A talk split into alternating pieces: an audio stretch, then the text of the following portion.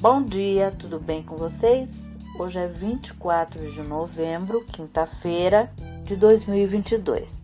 Eu desejo um dia maravilhoso, cheio de coisinhas de fazer sorrir. A receita de hoje é uma farofa agridoce.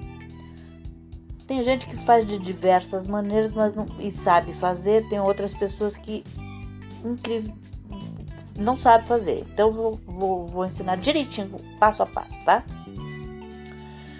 Os ingredientes que você vai precisar são 500 gramas de farinha, é, de farinha de mandioca crua, uma cebola fatiada, 60 gramas de damasco, 60 gramas de ameixa preta, 30 gramas de nozes, 30 gramas de uva passa, 100 gramas de manteiga, uma colher de sopa generosa de azeite e sal a gosto.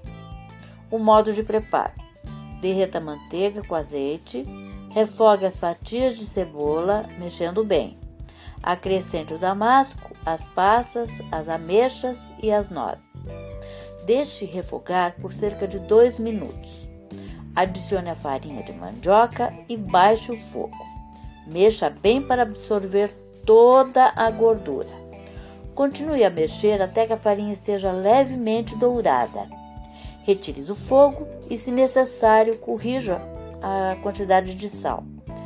Aqui um segredinho de vó. Se você quiser, você pode borrifar com água para ela ficar mais úmida, ou se não, você pode acrescentar um, um fio de azeite a mais, tá?